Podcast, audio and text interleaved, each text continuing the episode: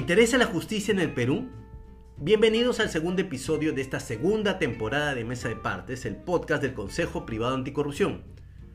En los próximos días saldrá a la luz la mesa de diálogo titulada Justicia y Campaña Electoral 2021, organizada por el CPA, que contó con la participación de José Ugaz, Roxana Jiménez, Diego Macera y Rafael Sánchez en colaboración con nuestro media partner Diario Gestión.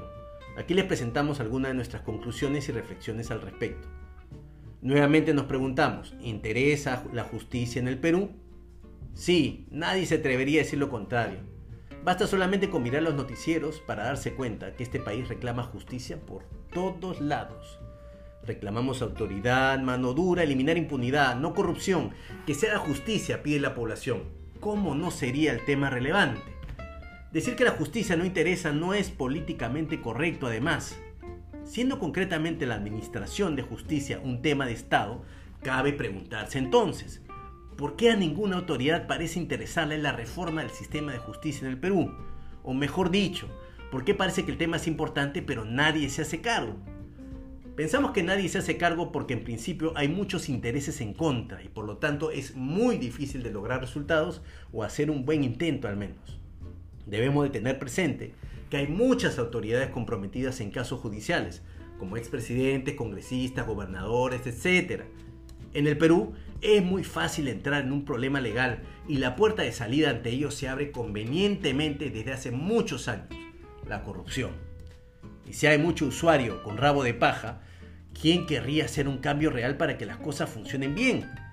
Quizás desde esa óptica sea mejor dejar las cosas así nomás, con la puertita juntita para que todos puedan salir.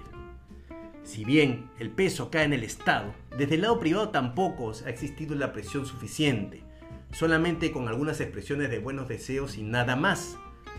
Esto también tiene que ver con un asunto muy básico.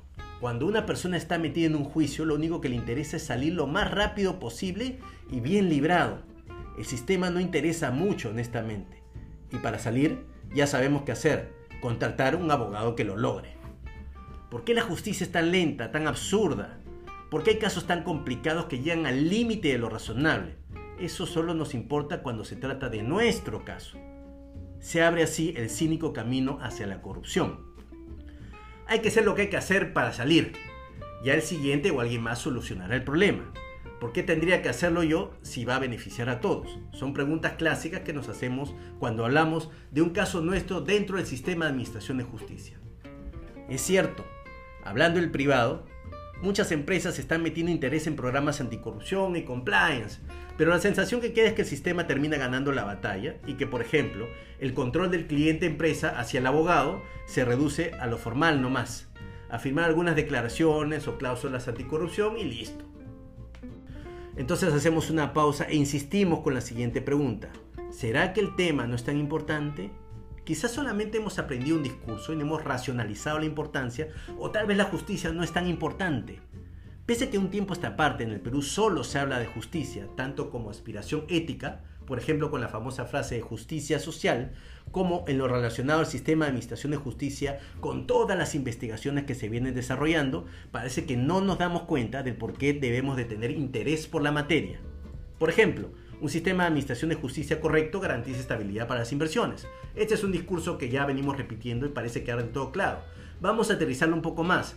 Si dos empresas tienen una diferencia, un sistema de justicia pro y predictible solucionará el problema decidiendo quién tiene la razón. Así de simple, eso evita el caos y da estabilidad. No es casual desde hace un tiempo que las empresas quieren huir al arbitraje como mecanismo de solución de conflictos para no entrar al sistema oficial. Fatalmente el arbitraje pareciera que está muy lejos de las personas y trágicamente no puede ser aplicable a todos los casos como los casos penales, por ejemplo. El sistema de justicia también ayuda a la lucha contra la corrupción. Entra a la cárcel quien tiene que entrar sin impunidad. Y no solo entra a la cárcel, ¿eh? sino también cumple toda la pena como corresponde. Por eso es importante tener una visión de todo que incluya el sistema penitenciario. Con esta misma lógica, la afirmación también se extiende a otros problemas de la realidad, como inseguridad ciudadana, violencia familiar, etc. La justicia logra que las leyes se cumplan y que las leyes absurdas o arbitrarias no tengan vía libre. La justicia ayuda a que cambiemos un panorama trágico en el Perú, un país de muchas leyes inflexibles con cumplimiento flexible. ¿Hay alguna duda de la importancia? Buscando la respuesta a la pregunta inicial de por qué no parece interesar la justicia en el país, no debemos de rehuir un factor clave. Si se desconoce el terreno sobre el cual se camina, es posible que nadie lo quiera transitar. La reforma del sistema de justicia requiere de mucho conocimiento en el campo y eso solamente se logra introduciéndose en el problema, ya sea como autoridad, juez o fiscal, como investigador, ojo, no solo teórico, como abogado, litigante o como usuario. Juzgue usted entonces quién de esas categorías puede tener interés en un cambio real. Ya tiene la respuesta. Si ha llegado a este punto, se habrá dado cuenta que la reforma al parecer depende solamente de políticos y abogados. Los políticos están enjuiciados en su mayoría y los abogados, digamos, que una buena parte no quiere el cambio, o al menos no les resulta conveniente y dejan que las cosas sigan así. Pero el asunto va mucho más allá de abogados y políticos, para ser honestos. Hablamos de manejo de personas, capital humano, de procesos que requerirán un saber específico, de lenguaje para comunicar las sentencias, de inclinaciones psicológicas, etc. El asunto es multidisciplinario y no lo estamos viendo así.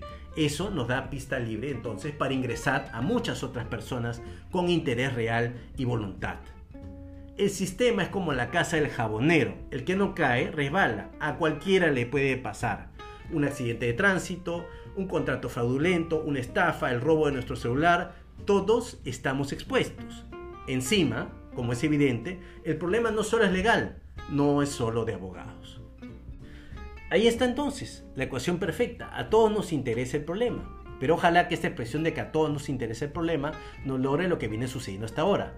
Que como es un problema de todos, nadie se ocupa. Ahora bien, ¿qué se está proponiendo en la campaña sobre esta materia? En el CPA estamos haciendo un análisis sobre las propuestas de campaña en los partidos y la verdad que no encontramos señales de esperanza. Pese a constituir un asunto vital, las propuestas solo reflejan parches sin una visión de todo integral. La observación anterior no es solo esta elección. Venimos postergando el problema desde hace muchos años y pensando que esto se solucionará automáticamente solo con crecimiento económico. Vivimos metidos en mirar las propuestas económicas nada más y algunas otras que han cobrado relevancia como la educación, no nos ocupamos de la justicia que es la piedra angular de todo. Terminemos de convencernos de algo. Un país de justicia predictible, segura, proba y rápida no puede ser un país desarrollado y próspero por más crecimiento que tenga. Así de simple. La visión limitada de los candidatos a la presidencia de la República tienen origen definido, no saben cómo enfrentar el problema. En general, no se sabe cómo hacer reformas sin parecer un intruso y lograr cambios radicales sin pisotear precisamente la legalidad el mismo sistema se protege, porque tampoco quiere que nadie de fuera se atreva a realizar cambios. El escudo de la autonomía sirve para fomentar el status quo, por eso todo sigue igual.